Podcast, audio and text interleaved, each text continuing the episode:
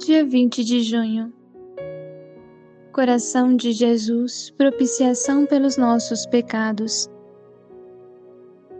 Deus nos deu a liberdade de escolher entre o bem e o mal.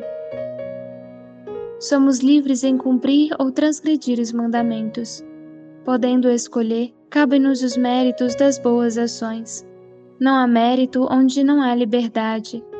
A humanidade, pela sua simples condição de criatura, limitada e finita, não poderia oferecer a Deus uma justa reparação pelo pecado cometido por Adão e Eva. Recusa frontal aos desígnios divinos, e por ter sido feita a um Deus infinito, é infinita, e não poderia ser reparada a não ser pelo próprio Deus. Essa ação reparadora coube ao coração de Jesus Verbo divino feito homem, que assumiu as nossas culpas e pagou com sua morte e seu sangue o nosso resgate. O coração de Cristo transpassado é o amor misericordioso do Pai, que através de seu Filho abaixa-se até vencer a distância existente entre o absoluto e a criatura pecadora.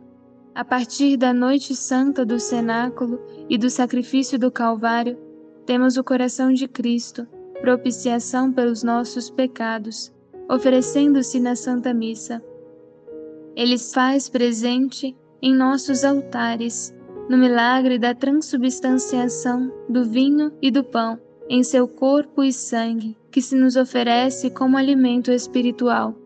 Oferecemo-nos ao Pai como membros do sacerdócio real do Filho, santificados pelo Espírito Santo. Coração de Jesus, propiciação pelos nossos pecados, tende piedade de nós.